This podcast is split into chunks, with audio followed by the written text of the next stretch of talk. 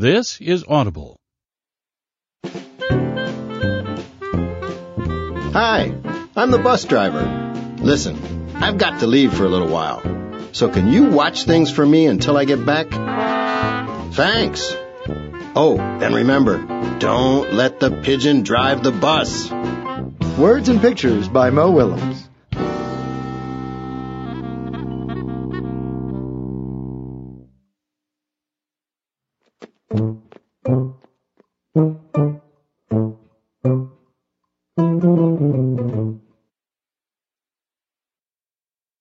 I thought he'd never leave.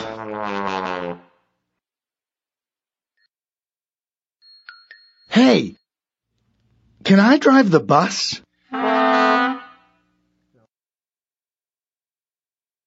Please. I'll be careful.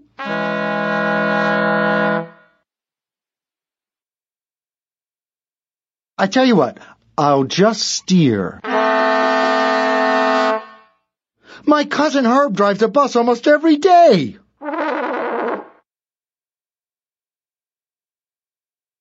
True story. Mm.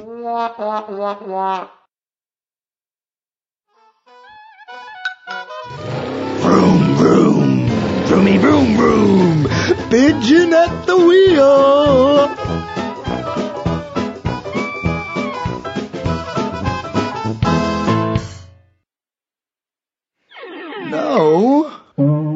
I never get to do anything.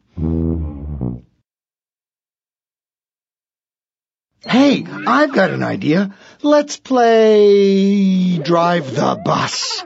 I'll go first.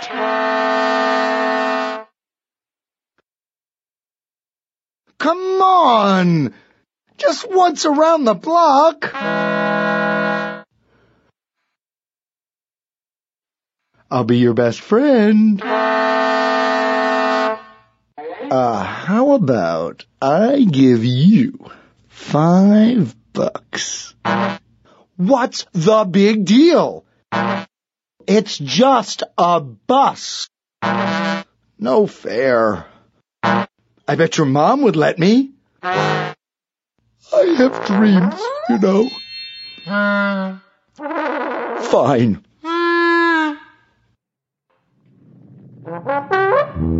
Let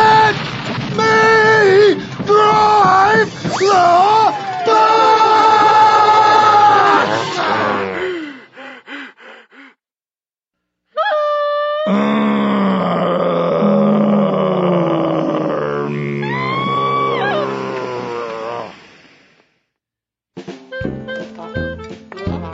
I'm back. You didn't let the pigeon drive the bus, did you? Great. Thanks a lot. Uh-oh.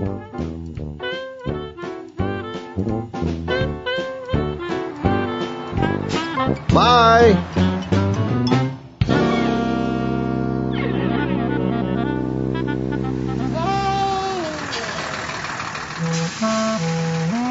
Hey.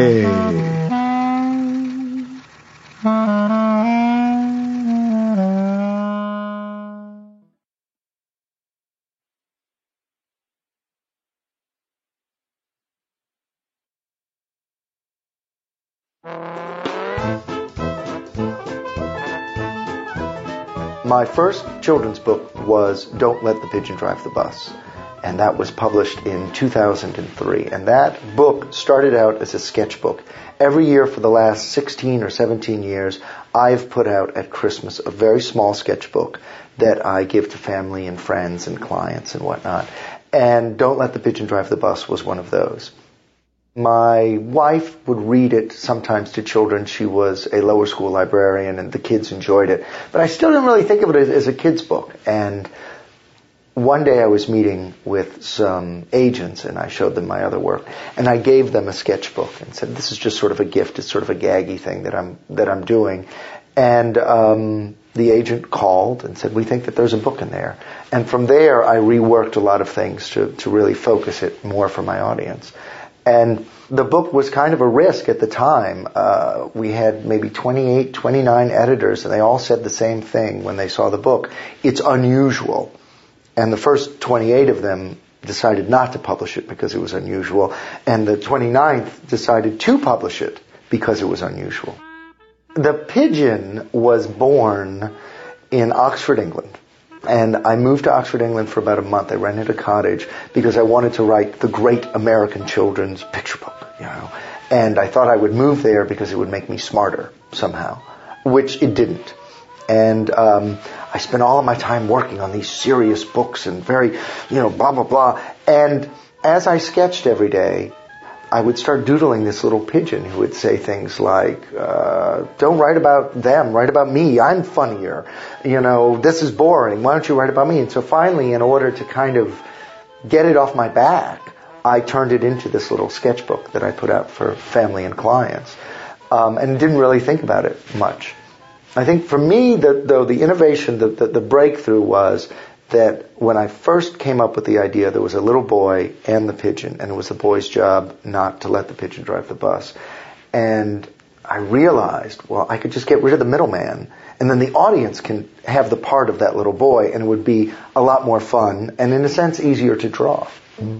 The pigeon is, is the one sort of character that I have no control over. I really, um, other books, I decide how many I'm going to make or whether I'll make more. But the pigeon just sort of just keeps pecking at my head until I have to give in at some point. And I never really saw myself doing a lot of these books.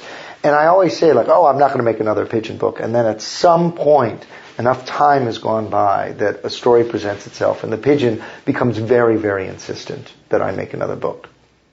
I don't have many rules when I make a book because I really want my book to be as uh, inventive as possible. But I do have one one set of rules, and that is that the lead character of every book can be reasonably drawn by a five year old, and that's because I want kids to copy my drawings. I want kids to copy my characters. I started out doing Charlie Browns and Snoopy's in the same way. A book shouldn't just be something that's read. It should be played. And it shouldn't only be consumed. That is to say, you read it and you read it again. It should be a gateway, a sort of a stepping stone to a more creative process. So I get these great books from kids, you know, don't let the pigeon operate the catapult. Um, the pigeon, don't let the pigeon borrow your cell phone. The pigeon finds a girlfriend. Uh, don't let the pigeon audit your neighbor. I mean, they're just hilarious, hilarious books. And to me, that's exciting. And the most exciting thing is when I start seeing books with the pigeon and then a character that the kid has created because then they're getting off of the crutch of my characters and really doing their own stuff. I think it's very important that everybody write and draw and not just because maybe they'll be an artist or something like that, but because it creates empathy. You have to understand other characters if you're going to draw them. And to be able to make little stories for Christmas cards or whatnot is just fun and good. And I think it's something that everybody should be doing. It's not about a career necessarily. It's just about being able to express yourself in a funny way and share it with the people around you. I think it's cool.